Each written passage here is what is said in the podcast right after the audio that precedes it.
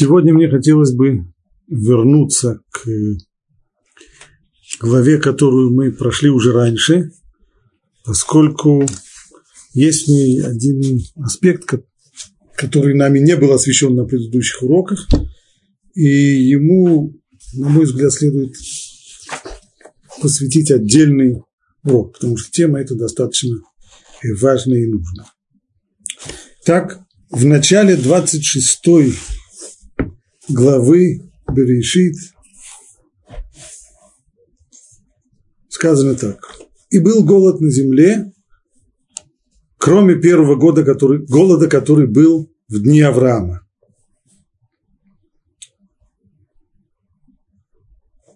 И пошел Ицхак к Авимелиху, царю Плештим, в Грар. Это мы уже объясняли. Ицхак действует точно так же, как действовал бы в этой ситуации, как и действовал на самом деле в этой ситуации. Его отец Авраам, он отправляется в Египет в результате голода. Только поскольку путь его в Египет лежит, наиболее короткий путь, лежит через южную прибрежную долину, через места, которые населены были тогда э, тогдашними палестинцами, филистимлянами в русском синодальном переводе, или Плештим. И вот он проходит через Грар, место, в котором был и Авраам до того. Явил себя ему Господь и сказал, не спускайся в Египет, живи в этой земле, о которой я скажу тебе, живи в этой земле, я буду с тобой и благословлю тебя, ибо тебе и твоему потомству я дам все эти земли. Аврааму было разрешено отправиться в Египет, Ицхаку это не разрешено, он должен оставаться здесь, в Святой Земле. Вопрос, а каким образом он обеспечит себе, ведь голод, нужно же что-то есть. На этот счет Всевышнего заверяет, я буду с тобой, благословлю тебя, с вопроса с продовольствием не будет. И я сдержу клятву, которой я клялся твоему отцу Аврааму, и умножу твое потомство, как звезды небесные, и дам твоему потомству все эти земли. И благословляться будут твоим потомством все племена земли. Здесь много-много-много обещаний. Обещаний благословений, то, что сумеет э, Ицхак выжить, несмотря на голод, который в стране, и то, что он получит эти земли, и то, что будет... Все это за что? За то, что слушал. И дальше идет здесь в оригинале фраза, которая достаточно трудна и для перевода, и для понимания. Эки вашер шама Авраам беколи вишмор мишмарти мицвотай хукотай веторотай. Все это за то, что в заслугу того, что Авраам слушался моего голоса. Ну, слушался моего голоса, здесь все вроде бы понятно. Всевышний что-то от него требовал, то Авраам это исполнял. А дальше написано «Ваишмор мишмарти». То есть он соблюдал э, мои предостер... скажем, предостережения. Здесь начинаются сложности. Все переводчики с большим трудом переводят этот стих по одной простой причине. Здесь много-много э, одно, одно, одно за другим есть несколько слов, которые, на первый взгляд, синонимы, почти говорят одно и то же. Все это сводится к тому, что Авраам соблюдал законы, говорит Всевышний, за то, что Авраам соблюдал мои законы.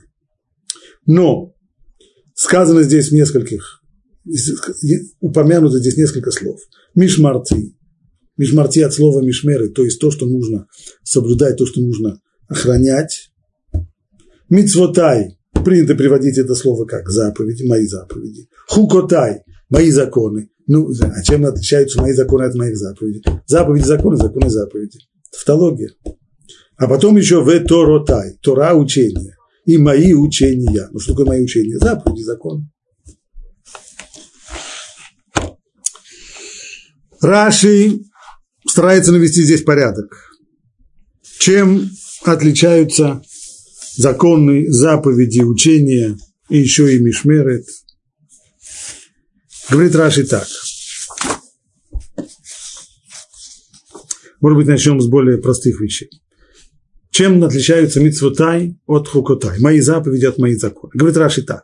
Мои заповеди – это такие заповеди, что не будь они изложены в Торе, то их надлежало бы рассматривать в качестве предписаний. То есть это те вещи, те требования, которые есть в Торе. Но если бы они не были даны, то от нас бы все равно требовалось бы исполнять их, потому что разум человеческий предписывает соблюдение этих минимальных, минимальных норм. Как, например, запрет грабежа и кровопролития. То есть даже если бы в Торе не было этого запрета, все равно от нас бы требовалось воздерживаться и от того, чтобы протянуть руку к чужому к чужому имуществу, грабеж не имеется в виду именно вооруженный грабеж так далее, имеется в виду попросту любое присвоение себе имущества, незаконное присвоение себе имущества другого человека и кровопролитие. А вот уже мои законы – это наоборот. Это те предписания, против которых и яйцерара, то есть наше дурное побуждение, да и народы мира выдвигают свои возражения, то есть те вещи, которые совершенно непонятны человеку, почему нужно такие Почему это нужно соблюдать? Например, запрет есть свиное мясо. Чем мясо свиньи хуже, чем мясо других э, кошерных животных? Чем свиное мясо хуже, чем, чем говядина или чем индюшатина? Или еще один запрет, к примеру, Раши приводит, запрет носить одежду из смеси, из ткани, в которой есть смесь шерсти и льна. К чему это? Чем это плохо? Кому от этого плохо? Смысл этих заповедей неизвестен но таков указ царя и его законы, которые он дал своим рабам. То есть разница между этими двумя группами заповедей вот в чем. В одной группе заповедей там ясно видна не только, там ясно очевидно не только воля Всевышнего, то, что он повелел не брать чужого или не проливать крови. И плюс к этому видна еще и мудрость. То есть любой человек, мудрость не дает. Вопрос, есть в этом мудрость или нет мудрости. Имеется в виду, что она видна. То есть даже с моими куриными мозгами вполне понятно, что поднимать руку на другого человека, проливать кровь или отбирать у него его имущество, это неправильно, от этого нужно воздержаться. То есть я здесь вижу мудрость Всевышнего. А есть заповеди, в которых я мудрости этой не вижу. И все, что здесь остается, это только воля Всевышнего. Он сказал, не носить одежду. Из шерсти можно носить одежду? Можно. А из льна? Можно. А вместе? Нельзя. Молоко можно есть? Можно. Мясо можно есть? Можно. А вместе? Никак, не моги. Говядину можно есть, а свинину нельзя. Вижу я здесь какой-нибудь какой смысл, какой... Не вижу. Что остается? Остается только одно – воля Всевышнего. Он создал этот мир, повелел нам это соблюдать. Вот это вот то, что называется обычно хуким. Это хукотай. Законы царя, которые он дал своим рабам. Что ж такое тогда Торотай, мои учения, чем это отличается от заповедей и законов? В Раши, что здесь входит два дополнительных э, момента. Почему учение, вроде бы нужно было бы сказать в единственном числе мое учение, говорит Раши, мое учение это имеет целью привнести сюда наряду с письменной Торой, включить еще и устное учение, которое получено Муше на горе Синай. То есть, как говорят наши мудрецы, в многих местах. У нас действительно есть два учения, учение устное и учение письменное, которые дополняют друг друга, вместе они составляют одну большую Тору, но различаются. Одна часть записана и передана нам в качестве текста, вторая часть передана в качестве устного предания. Поэтому и Тору так. А что является содержанием? Те самые законы и заповеди, о которых мы говорили. Остается нам еще первое Первое слово, которое здесь упомянуто, «Ваишмор мишмарти», то есть он соблюдал мои ограничения, предупреждения, стараемся более литературно это назвать. Что имеется здесь в виду? То есть он соблюдал то, что нужно охранять.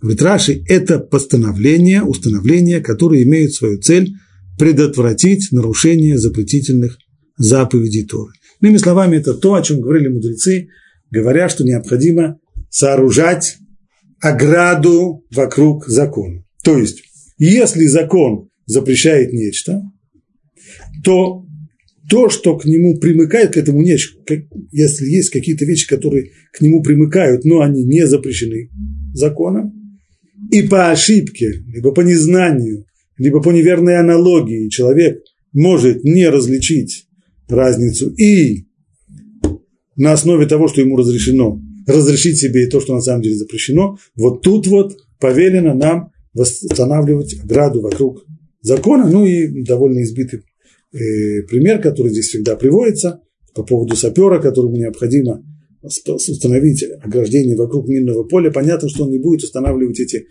ограждения на, именно там, где, как, где расположена самая последняя мина, а всегда вынесет это где-то на метр-два вперед, так, чтобы если человек и не заметит заграждение и ступит там, где не нужно, чтобы это не был его последний шаг, чтобы он ступил еще на нейтральную территорию.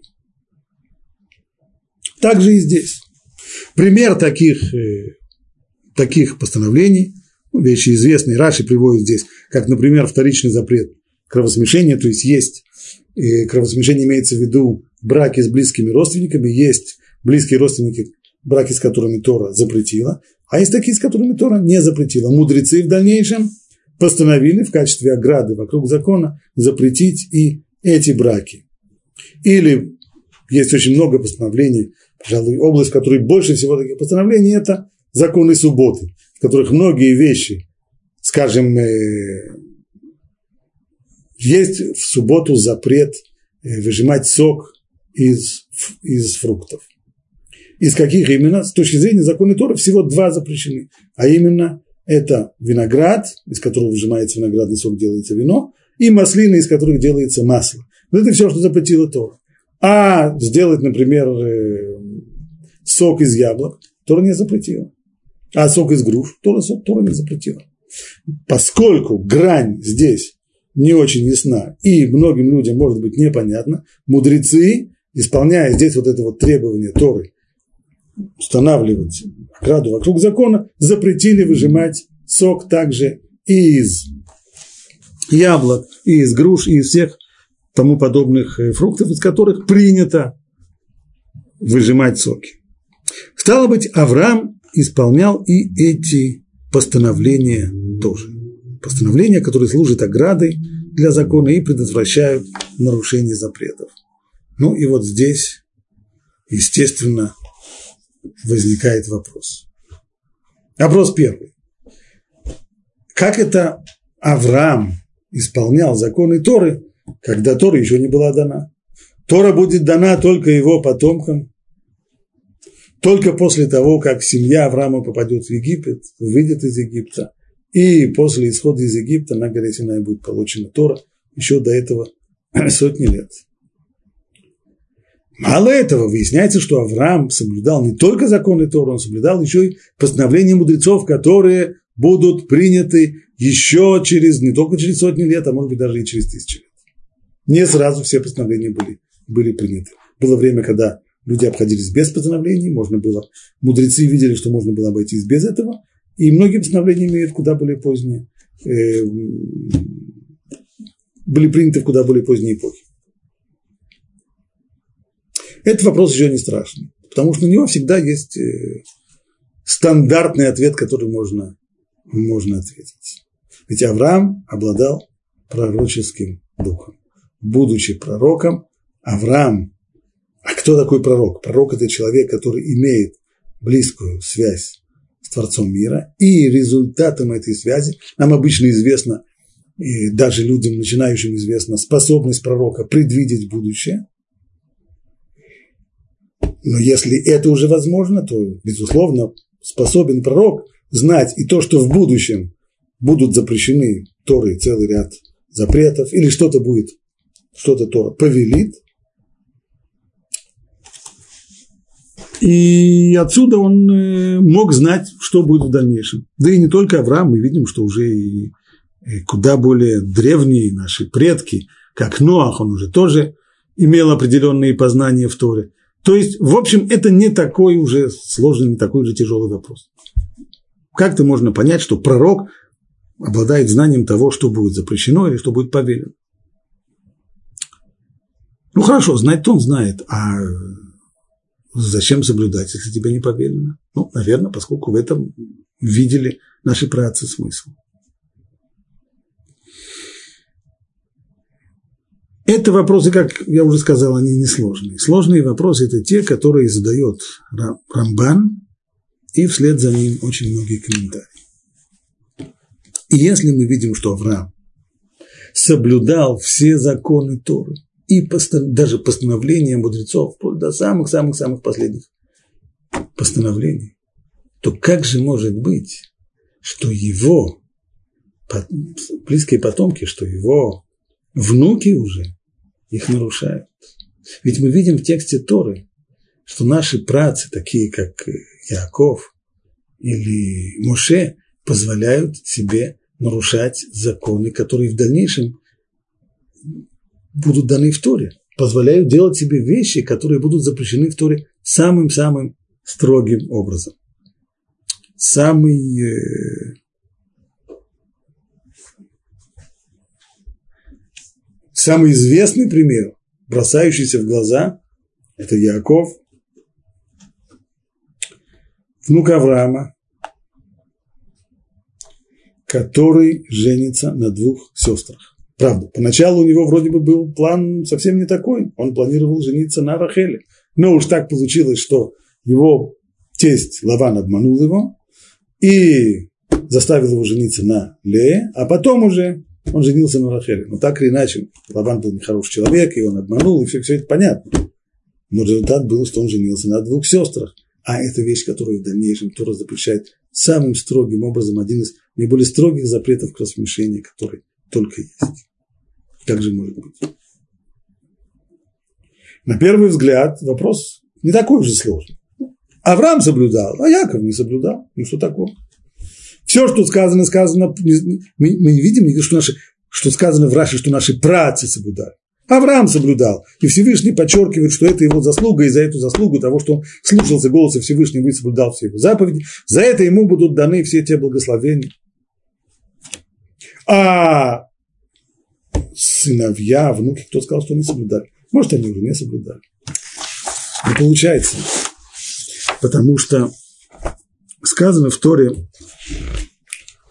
еще в, в главе Вайра, когда Всевышний объясняет, почему он избирает именно Авраама, почему от Авраама должен произойти народ Израиля, избранный народ.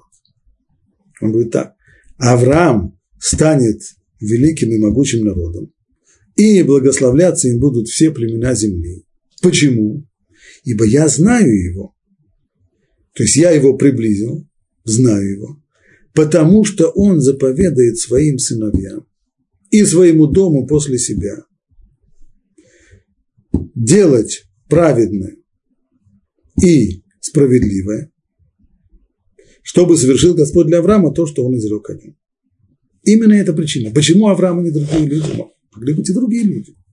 Потому что у Авраама его главное, его преимущество перед всеми теми, кто был перед ним, и, может быть, те люди, у которых он сам учился, это то, что он сумеет воспитать своих сыновей, то, что он заповедает, не просто заповедает, а и позаботится о том, чтобы его, чтобы его сыновья соблюдали Дера Хашем, как это сказано в оригинале, Вешамру Дера Хашем, то есть, чтобы соблюдали они путь Божий, Ласот Здака Мишпат, и творить справедливость и милосердие. Соблюдать путь Божий – это и есть, и слушаться голоса Всевышнего. Значит, если какие-то вещи были понятны Аврааму, первое, что в дальнейшем, то, что в дальнейшем Тора запретит или повелит, и Авраам считал почему-то нужным, важным, а может быть даже необходимым соблюдать эти законы и исполнять эти заповеди. И при всем при том Тора говорит, что он заповедует своим сыновьям соблюдать путь Господень значит, понятно, что он завещал им соблюдать те самые заповеди, которые он для себя открыл. Пусть они еще не были даны, пусть он их соблюдал добровольно. Да, абсолютно добровольно. Он не обязан был соблюдать. Он был обязан соблюдать только семь заповедей сынов Ноаха и то, что ему Всевышний отдельно дал заповедь э, обрезания. Все остальное он соблюдал добровольно. Это то самое, что он, скорее всего, передал своим сыновьям и своим внукам. Как же может быть так, что мы уже видим, что всего через два поколения Яков нарушает такой строгий запрет? Да и не только Яков. И Моше в дальнейшем женится на своей тетке, что тоже будет запрещено Торой. Э, и наши працы, Моше в том числе, он делает жертвенник в виде цельного единого камня, то, что Тора в дальнейшем тоже запретит, называется мацева. Как же это может быть? Вот это вопрос, который задает Рамбан, и вслед за ним многие-многие комментаторы пишут об этом, пишут об этом вопросе, пишут на эту тему, пытаются найти объяснение. Сам Рамбан отвечает следующую вещь. То, что привел Раши, это не просто комментарий Раши, это мнение наших мудрецов, это часть предания устной Торы. И построено оно на том, что, по крайней мере, это объяснение, которое мы должны дать, пишет Рамбан, что Авраам в действительности соблюдал все заповеди Торы, зная их, благодаря своему пророческому дару. И он занимался изучением этих заповедей и их глубокого смысла, то есть понимание, каким образом воздействует соблюдение или нарушение заповедей на человека и на окружающий его мир, смысл и предназначение заповедей, это тоже входило. То есть, прежде всего, Авраам занимался заповедями теоретически, а именно изучая их. Вешамарута, дальше пишет он, кула кимиша и Более того, он и на практике это исполнял в, как? Добровольно. Но вот это вот соблюдение на практике добровольное, оно было ограничено только Святой Землей. Только в стране Израиля, в Святой Земле, только там Авраам считал необходимым соблюдать эти законы. А находясь за пределами Святой Земли, там достаточно было только их теоретического изучения и понимания. Но, не практич, но практическое исполнение не считал Авраам необходимым. Поэтому Яков, что касается уже внука Якова, который женился на двух сестрах, это произошло за границей, за границами Святой Земли. Это было в, в Харане, там, где жил его тесть. Там все произошло. Более того, мы видим, говорит Рамбан, ведь хотя Яков женился на двух сестрах, но в дальнейшем одна из них умерла. Рахель умерла. Когда она умерла? Когда Яков вернулся в Святую Землю. Довольно быстро, очень скоро после того, как он возвращается в Святую Землю, Рахель умирает. Более того, посмотрим, какая из них умирает. Не та, на которой он женился первый. Первая сестра, на, ней женился, все было, да и по закону Тора здесь, не, здесь э, не к чему придраться. А вот вторая, когда он уже женился на родной сестре своей жены, вот это уже с точки зрения Торы, которая будет дана через много лет, это уже криминал, вот именно эта жена и умирает, когда Авраам, когда э, Яков возвращается в Святую Землю. Вопрос дополнительный. И, э, хорошо, значит, Яков считал возможным нарушить эти заповеди, находясь за пределами Святой Земли. И о Моше тоже можно сказать, что когда он э, женился на своей тетке. Не, не он уже, извиняюсь, э, отец, отец Муше, Амрам, женился на, на своей тетке. Муше был только сыном этого брака. Это тоже произошло в Египте, за пределами страны Израиль. Хорошо. А в чем здесь разница-то? Ведь Аллаха разделяет между страной Израиля и другими странами только в отношении того, что называется мицвод от льет заповеди, которые накладываются на землю. То есть, если у нас есть, например, заповедь седьмого года, что каждый седьмой год нужно приостанавливать земледельские работы, то вот эта заповедь, она соблюдается только в пределах земли Израиля, а в других странах нет. Э, трумот умасрот – отделение э, десятин и трумот от того, что выросло. Имеется в виду то, что выросло в стране Израиля. То, что выросло за границей, пусть это через 10 метров всего, если мы точно знаем, где проходит граница, вот здесь вот виноград, от него нужно отделять трумоту масрот, а от винограда, который вырос через 10 метров, может быть, принадлежит тому же самому человеку, но он вырос уже за границей, не нужно. Но что касается заповедей, которые определяются как хуват агуф, то есть это те заповеди, которые накладываются на человека, на его собственное тело, не на его землю, а на его тело, как, например, в данном случае запрет, запрет кровосмешения, так здесь нет разницы с точки зрения Лаки, нет разницы между страной Израиля и другими странами. Человеку нельзя жениться на двух сестрах, и нельзя иметь отношения с замужней женщиной, как в стране Израиля, так и за пределами. В Африке она тоже запрещена. Поэтому в чем же здесь идея? Как же понять объяснение Рамбана? Сам Рамбан пишет это в других местах, в своем комментарии к, к пятикнижию в Хумаш и в других, в Хумаш Бамидбару несколько раз упоминает это. Страна Израиля – это особое место. Это резиденция Всевышнего на земле. Поэтому основной смысл и основное предназначение это Авраам знал, поскольку он занимался не только э, изучением деталей самих заповедей, но и занимался изучением смысла и понимания предназначения этих заповедей, то это он знал. Что основное предназначение заповедей, их основное влияние на человека, на мир, это именно в стране Израиля. Здесь, находясь в близости со Всевышним, именно здесь заповеди имеют свое главное предназначение. А что касается соблюдения заповедей за границей, верно, что Аллаха закон обязывает. И нет никакой разницы между нашей обязанностью в тот момент, когда Тура дана уже.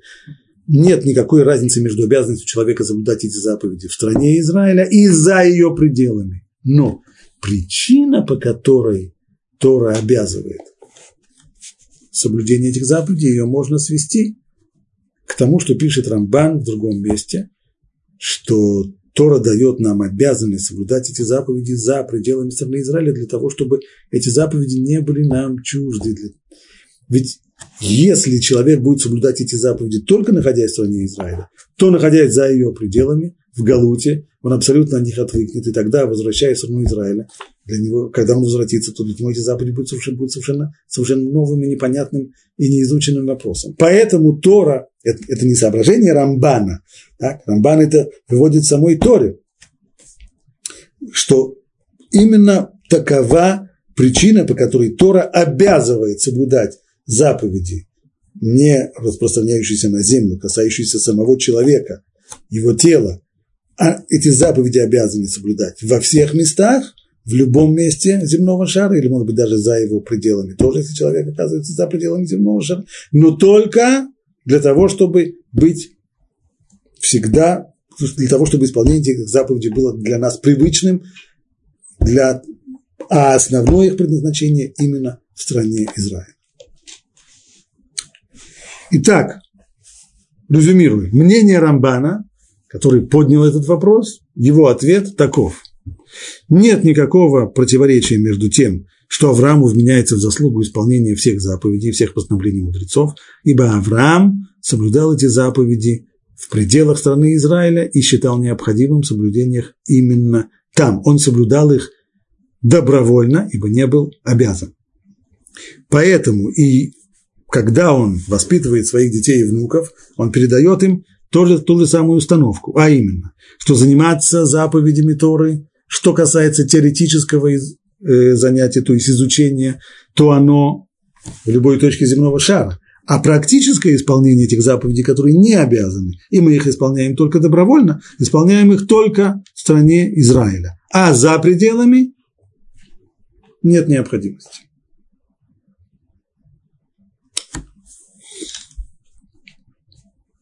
Это Рамбан. Теперь я хотел бы перейти к э, другому комментатору, Амаараль из Праги. Он не комментирует Тору, он комментирует комментарий Раши, один из главных, один из главных авторитетов по комментарию Раши, у него есть большая книга под названием Гурарье, и там он входит в полемику с Рамбаном.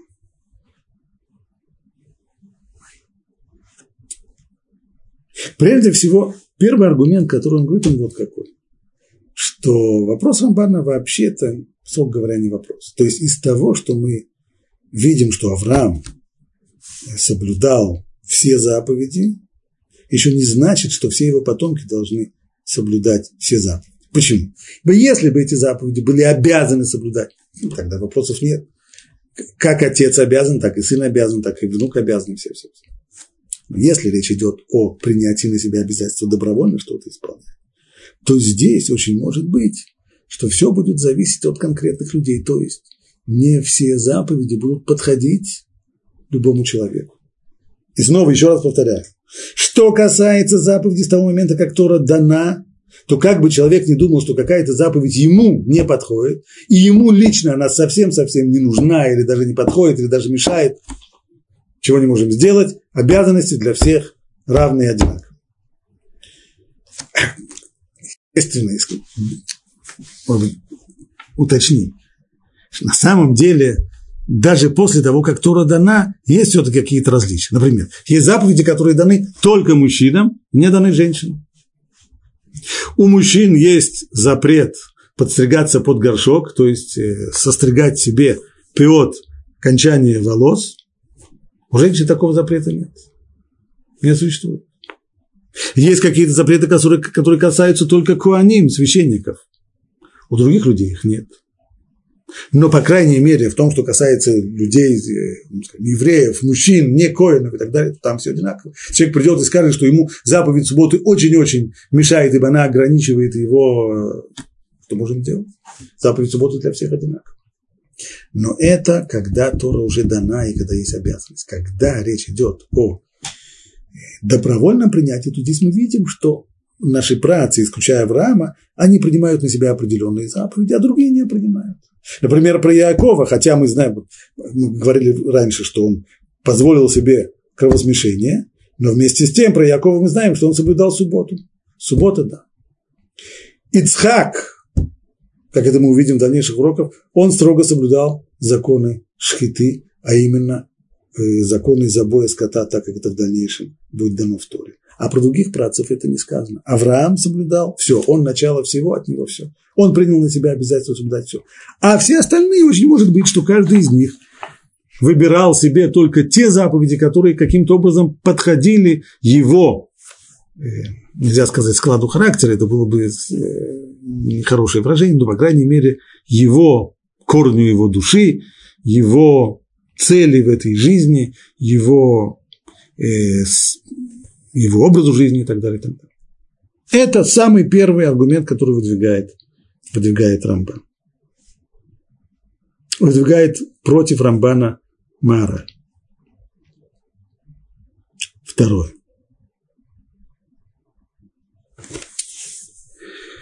И второй и основной аргумент, вот какой.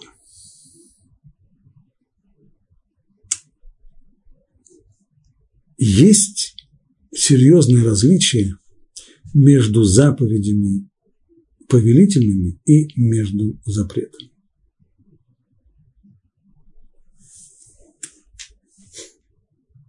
А именно, то, что мы видим, Авраам соблюдал все, а его уже потомки, мы видим, что они позволяют нарушить себе запреты. Это значит, что несмотря на то, что они считали важным и нужным соблюдать повеления, запреты они позволяли себе нарушать. В чем разница между повелением и запретом? Введем порядок.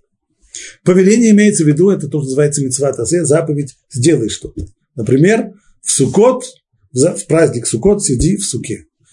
И еще заповедь, тоже в праздник Сукот, взять букет из четырех видов растений. В Песах есть заповедь, есть мацу. Есть заповедь читать шма, есть заповедь надевать филин и так далее, так далее. Заповедь делай что-то. А есть заповеди ограничивающие, запрещающие. Не надевай одежду из шерсти и льна. Не, не, не, не, не, не, не бери чужого добра. Не, э, скажем, не ешь свинины. Не женись на двух сестрах и так далее. Так далее. Вот именно здесь мы видим, что определенные запреты наши працы позволяли себе нарушать. А в чем разница? Разница она вот какая. Суть заповедей повелительных нужно что-то сделать не только для того, чтобы исполнить волю того, кто повелел. С точки зрения исполнения воли, когда мы смотрим на волю повелевшего, то с этой точки зрения нет разницы между его повелениями и между его запретами. Если я понимаю, если я подчиняюсь ему, то я подчиняюсь как его требованию что-то сделать, так я подчиняюсь его требованию что-то не делать. Это очевидно. Но если мы посмотрим с другой стороны, не с точки зрения повелевающего, а с точки зрения внутреннего содержания и смысла заповеди, то здесь вскроется разница. Заповедь делай означает, что ты сделаешь что-то для того, чтобы что-то создать, что-то сотворить. А именно, это то, что утверждается, что каждая исполняемая заповедь, она создает некоторую новую духовную сущность в душе человека, во всем мире. Она влияет и она строит. Она строит личность человека. Она выстраивает его что-то в его душе.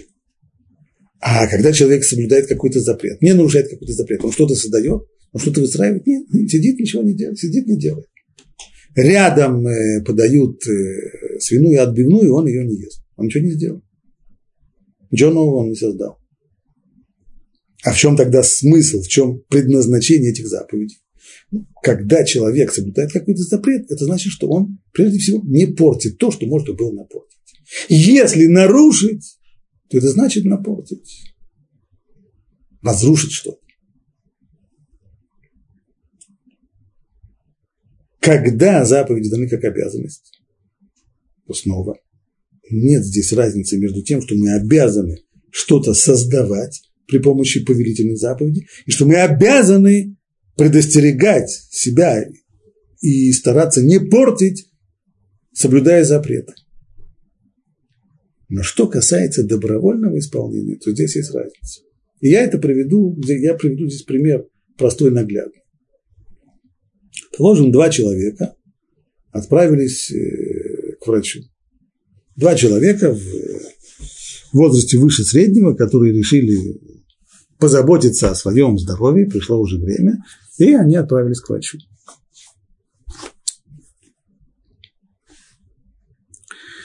Одному из них врач дал э, предписание и к тому же запреты. Он предписал ему ходить пешком. Он предписал ему, кроме этого, по крайней мере, раз в неделю э, заниматься плаванием, ходить в бассейн, заниматься плаванием. И дал ему ряд запретов. Он запретил ему курить, И, предположим, запретил ему еще пить кофе. Так. Все радости в жизни. Заходит второй пациент к врачу. Он тоже ему говорит, что желательно ходить пешком, стараться как можно больше. И курить, конечно, тоже ни в коем случае. С этим нужно, с этим нужно кончать. Выходит он от врача, они встречаются в коридоре, и теперь они обсуждают, что же каждый из них получил от врача. Выясняется, что одному сказали, обоим сказали ходить пешком, но одному из них еще сказали, к тому же еще и э, ходить в бассейн. А что касается запретов, тоже есть разница. Одному запретили курение и кофе, а второму запретили только курение. Что будет, если тот человек, тот э, пациент, которому дали меньше запретов и меньше повелений, если он будет соблюдать добровольно? Скажем, ему сказали ходить пешком, но от него врач не потребовал ходить э, в бассейн. А он скажет, а я все равно, а я добровольно буду ходить в бассейн. Правильное поведение? Да. Логичное? Да. Врач не потребовал, не потребовал. Но ведь от того, что человек будет ходить в бассейн, ему здоровье будет прибавляться? Будет. Конечно, будет. Он будет ходить в бассейн, у него будет развиваться дыхание, у него будет развиваться мускулатура, у него исправится, у него исправится, может быть, много, но многие вещи исправятся. Поле, вещь полезная, конечно, полезная. Повелели, не повелели. Но поскольку полезно, имеет смысл делать это добровольно. А вот теперь второй вопрос, что касается запретов. Одному запретили пить кофе, а второму не запретили пить кофе.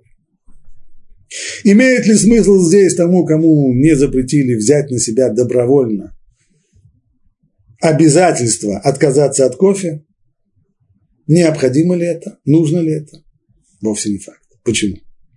Да потому что, что касается запретов, почему врач что-то запрещает? Он запрещает то, что человеку вредно, а не все человеки одинаковые. И не у всех одинаковый организм, и не у всех одинаковые проблемы. А что-то может быть очень вредно одному человеку, а второму человеку не вредно. Для одного человека лишний кусочек сахара – это катастрофа, а для другого человека – это без проблем, пусть, пусть ест. Поэтому здесь, если человек начнет добровольно принимать на себя какие-то запреты и их яростно, ревностно соблюдать, то не исключено, что он делает вещь бессмысленную. Может быть, она не вредна. В некоторых случаях это может быть и вредно. Когда человек начнет себе что-то запрещать, что ему не нужно запрещать, он может себе и навредить. Но даже если это не так, то оно может быть просто бессмысленным. Зачем? В этом разница между повелениями и запретами. Если то же самое по поводу, что, по поводу запретов Торы. Наши працы находятся в состоянии, в котором Тора еще не дана. Значит, законы ее их не обязывают, кроме семи законов, которые обязывают всех людей, семь законов сынов Ноаха. Но законы Торы исключительно еврейские, специфические еврейские законы, их еще не обязывают. Они их знают, знают. Каким образом? Авраам их раскрыл при помощи своего пророческого дара и преподавал передал эти знания своим детям, своим внукам. Вопрос, соблюдать или нет, это уже зависит. Что касается повелений, конечно, конечно, исполнять. Почему? Да потому что все эти вещи, они полезны. Они не полезны, не имеется в виду полезные для здоровья. Имеется в виду, они при помощи них можно влиять на мир, прежде всего на себя, прежде всего на свою душу, прежде всего на, на, на свою личность, человек при помощи соблюдения этих заповедей выстраивает свою личность, выстраивает ее правильно в соответствии с творением мира. Все это, каждое исполнение, каждое исполнение такой заповеди, оно, безусловно, полезно и очень желательно даже тому, кому оно не заповедано. А запреты? А вот это уже не факт. То есть, если Тора еще не запретила нам чего-то, это значит, что сейчас это на данный момент и не вредит. Когда будет Тора дана, и когда будут эти запреты, вот тогда, тогда это будет вредно. Но сейчас, если Тора нам не запретила, значит не вредно. Что Тора запретила сейчас працам? Запретила есть Мясо, не, э, то, что называется эверминахай, мясо неубитого животного. Вредно это, очень вредно, не дай бог. Не дай бог нарушить. А что касается кровосмешения, а жениться на двух сестрах, не вредно. Я подчеркиваю, я не имею в виду здесь генетические аспекты и так далее, вещи, связанные с здоровьем. Имею в виду с точки зрения духовной, кровосмешение вещь, с точки зрения духовной страшная, катастрофическая, да. Когда? Когда, когда Тора будет дана. Сейчас, если нашим працам это не, эти заповеди не были даны, значит сейчас им это не вредно. Поэтому не было смысла это соблюдать. Поэтому, говорит, Рамбан сделал не в том, что это за пределами, э, не Рамбан, простите, в отличие от Рамбана, говорит мораль, что дело здесь не в том, это за пределами страны Израиля или, или, или, или в стране не в этом дело. А дело в том, что если Тора не повелела, если Тора не запретила, простите, то тогда, значит, это и не вредно. В качестве доказательства приводит мораль. Есть у нас заповеди, например, есть заповеди, которые Тора не повелела женщинам. Мецвод асеши азман гарма. Заповеди повелительные, которые связаны со временем. Женщина не обязана сидеть в суке. Женщина не обязана брать букет из четырех видов растений в сукот. Имеет ли ей смысл это делать? Да, конечно, имеет. Добровольно она не обязана, безусловно, не обязана. И если у нее какие-то тяжелые обстоятельства, она должна ухаживать за детьми, у нее нет времени, нет возможности сидеть в суке, пусть не сидит в суке. Но если есть такая возможность, пусть сидит, великолепно. Это очень полезно. Это ей очень полезно. Она не обязана, это верно, но добровольно. И поэтому в действительности всегда на протяжении всех поколений еврейские женщины старались выполнять эти заповеди, которые не обязаны делать. Старались читать шма, старались слушать шофар Рошашана, старались сидеть в суке и так далее. Но если такая женщина праведно скажет, а если так, то я хочу соблюдать и запреты тоже. Вот, например, мужчинам запрещено состригать пейсы, им, им запрещено стричься под горшок, а я тоже так хочу, я тоже себе буду теперь отращивать себе волосы на висках. Абсолютно не имеет никакого смысла. Никакого смысла устражения здесь нет. Как и Шутил один из моих учителей, Рабхайм Меркана, Цадик Левроха, что написано в Шулханарухе, что не следует мужчине проходить между двумя женщинами. А если человек будет устражать и скажет, а между двумя мужчинами он тоже не будет проходить. Или между двумя машинами он тоже не будет проходить. Слушай, не а женщинами, тогда между мужчинами. Нет, почему? Потому что не вредно. Пройти между двумя женщинами вредно. Что вредно, не знаю. Но написано, что вредно. Каким образом это вредно? А между двумя мужчинами? Нет, не вредно проходить. Нет смысла здесь придумывать себе новые запреты, потому что если это не запрещено, значит не вредно. Вот чем объясняет Маораль то, что наши працы, все, что мы видим, то, что они позволяли себе не соблюдать, это именно нарушение запретов. Но что касается заповедей повелительных, то при всем при этом они их старались, старались соблюдать. Это второй подход.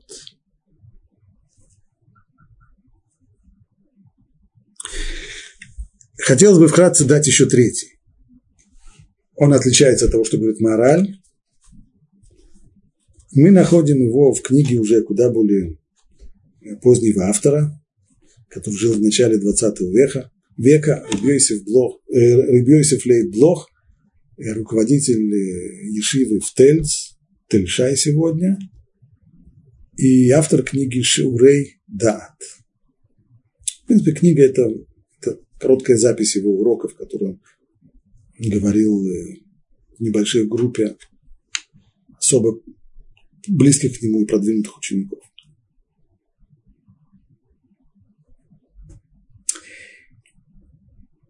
Арав Блох поднимает вопрос общий. Как правильно рассматривать заповедь? Можно рассматривать их с двух сторон. Либо как повеление царя, то есть административные указания, запреты и повеления, либо как предписание врача. То есть, что в заповедях главное и основное? Это воля Всевышнего, который повелел, вот так делать, а вот так вот не делать, это обязан, а вот это нельзя. Либо заповедь Всевышний по отношению к нам, по отношению к нам, он как врач, который говорит, говорит я создал этот мир, в нем есть много вещей полезных, есть много вещей вредных. Вот это полезные вещи делаете, я вам их повелеваю делать, ибо они полезны. А вот это вещи вредные, духовно вредные, может быть, кто-то еще и физически вредный, например, все духовно, вот это я вам запрещаю делать. Что главное в заповеди? Ну, вопрос в общем, немножко риторический, потому что в заповедях есть, безусловно, оба аспекта. Есть и то, и другое. Есть и в, в общем и целом в заповедях есть и воля Всевышнего, есть и мудрость Всевышнего. То есть Всевышний по отношению к нам и как царь, который велит свои законы, и как врач, который дает предписание. Но есть случаи, в которых может быть только один аспект заповеди, а не другой. Например, человек, который по ошибке съел запрещенную пищу. Он не бунтовал против царя. Что касается воли Всевышнего, то есть бунта против, против воли Всевышнего, здесь не было, потому что он не знал, он думал, что он есть кошерное. Вред он себе нанес, нанес и еще как. Потому что те, которые по ошибке есть что-то вредное, то все равно вред, э, вред приносится. Это один случай. Может быть, другой случай. Прям противоположный, скажем, когда человек хочет съесть что-то некошерное, он думает, что это свиная буженина, а оказывается, что это как раз-таки индюшатина. Но он уверен, что это свинина. В данном случае бунт против воли царя есть, а вреда нет. Почему? Потому что съел кошерное. Так что могут быть отдельные случаи. Но в общем и целом в заповедях присутствует обычно и тот, и в заповедях и в запретах присутствует и тот, и другой аспект. Но все-таки между ними есть некоторые различия. Какое? Что касается, скажем, если я по какой-то причине, я отправляюсь к врачу. Сам помню, как я как-то отправился к одному врачу, э, к врачу-гомеопату. Вот он мне предписал как каждое утро, э, встав утром, выпивать стакан э, теплой воды с ложкой, оливкового масла. Ну, немножко еще соли туда прибавить, что -нибудь. Я это выслушал, заплатил ему за визит, сказал большое спасибо и ушел. Почему? Да потому что верно, что я себя плохо чувствовал, это да.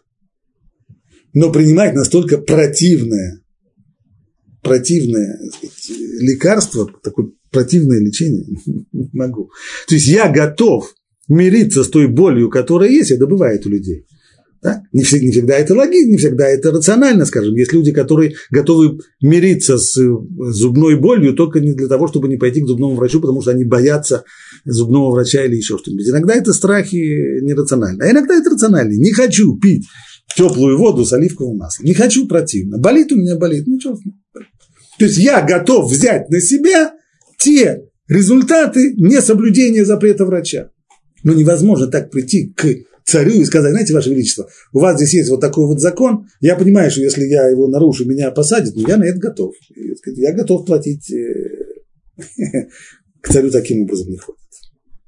Так вот, что касается заповедей во времена працев. Они были не обязаны их соблюдать, говорит Равблох. Это значит, что повеление царя здесь еще не было. Не было здесь административного аспекта. Что здесь было? Была был здесь вред, касающийся запретов, и был здесь, была польза, касающаяся повелений. То есть, в отличие от мораля, получается, Равблох понимает, что Тора здесь нам раскрывает, что заповеди, что за, запреты эти, они отражают вещи, существующие в творении, и вред, вред, происходящий от нарушения этих заповедей, он существовал еще до того, как заповеди были даны. Это отдельная глубокая тема, но расширять ее мы не можем. Получается, что Яков знал, какой вред он нанесет своей душе, если он женится на двух сестрах. Да, конечно, он это знал, это было от него не скрыто. Колоссальный вред. Но вместе с тем он понял, что ему необходимо жениться. В тот момент, когда он увидел Рахель, мы знаем с первого взгляда, он тут же просто узнал, что называется, узнал свою, свою половину. Вот это его половина. И еврейский народ должен быть построен, и от нее тоже, от, него, от нее у него должны быть дети. Поэтому, хотя он женился на ее старшей сестре Налее, он понимал, что ему очень важно жениться и на Рахеле тоже. Он будет за это платить? Да, конечно. Это нанесет ему вред? Да. Но этот вред ему был, что называется, игра стоит свеч. Ради той, ради той тех э, преимуществ, которые он приобретет, имело смысл нарушить эту заповедь и принести себе тем самым тяжелый вред. Но это все можно было делать только во времена наших працев, потому что заповеди еще не были даны, не было обязанности. Как только заповеди даны на Синае, как только они превращаются уже в обязанность, как только появляется здесь еще и дополнительный царский указ, воля Всевышнего, то здесь уже никаких подобных игр нельзя сказать. Нельзя сказать, что я, имеет мне смысл позволить нарушить себе какую-то заповедь для того, чтобы приобрести какие-то преимущества. Есть отдельные случаи, в которых Тора сама так повелит, например, нарушить субботу для того, чтобы спасти жизнь человека, но это сама Тора так требует. Но если человек думает сам подобного рода вещи, а именно позволит себе жениться, предположим, на женщине, на которой запрещено жениться, потому что это принесет ему колоссальные, не знаю, колоссальные части, колоссальные духовные преимущества, это уже нет. Сегодня этого делать нельзя. Потому что сегодня Тора нам дана как обязанность. Сегодня это еще к тому же и царский указ. Сегодня есть воля Всевышнего вне зависимости от того, что мы про это думаем. Но это не было во времена наших працев. И тогда наши працы позволяли себе нарушить определенные запреты, зная, что они заплатят за это тяжелую цену, конечно, вместе с тем они позволяли себе это, если это приводило к определенным духовным преимуществам, как это было в истории с Яковом, который женился на двух сестрах, как это было в истории с Амрамом, отцом Моше, который женился на своей собственной тетке, как это было с самим Моше, который построил жертвенник из одного камня Мацева. Основное, что здесь следует не пропустить, это различие в подходах между тем, что мы видели у Маораля и у Равьёси Блох. А именно, по Равьёси Блох получается, что Тора, что Тора здесь как врач, который раскрывает нам, что в этом мире полезно, в соответствии с тем, как Всевышний создал этот мир, а где есть духовные опасности. И поэтому эти духовные опасности, они существовали еще во времена працев. По морали, получается, нет так.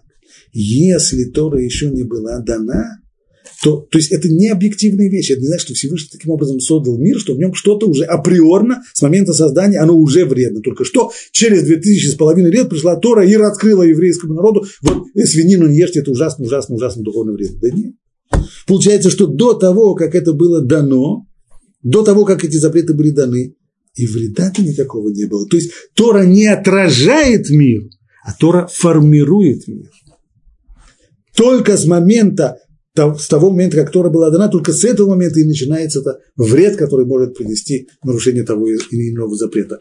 Но не раньше того. Что касается повелений, вы вынуждены сказать, что их польза была все время, и до того, как они были даны, эти, эти повеления, и после этого. В этом различие между повелениями и запретами. Итак, мы видели три очень важных подхода к вопросу о том, соблюдали ли наши працы заповеди. Подход Рамбана, который разделяет между страной Израиля и за ее пределами.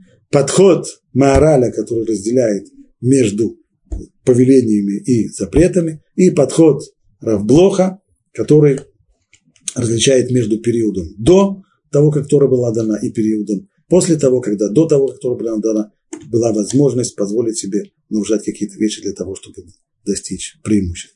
Вот э, коротко все, что можно сказать по этому вопросу. Это очень коротко, но этого тоже нам будет вполне достаточно.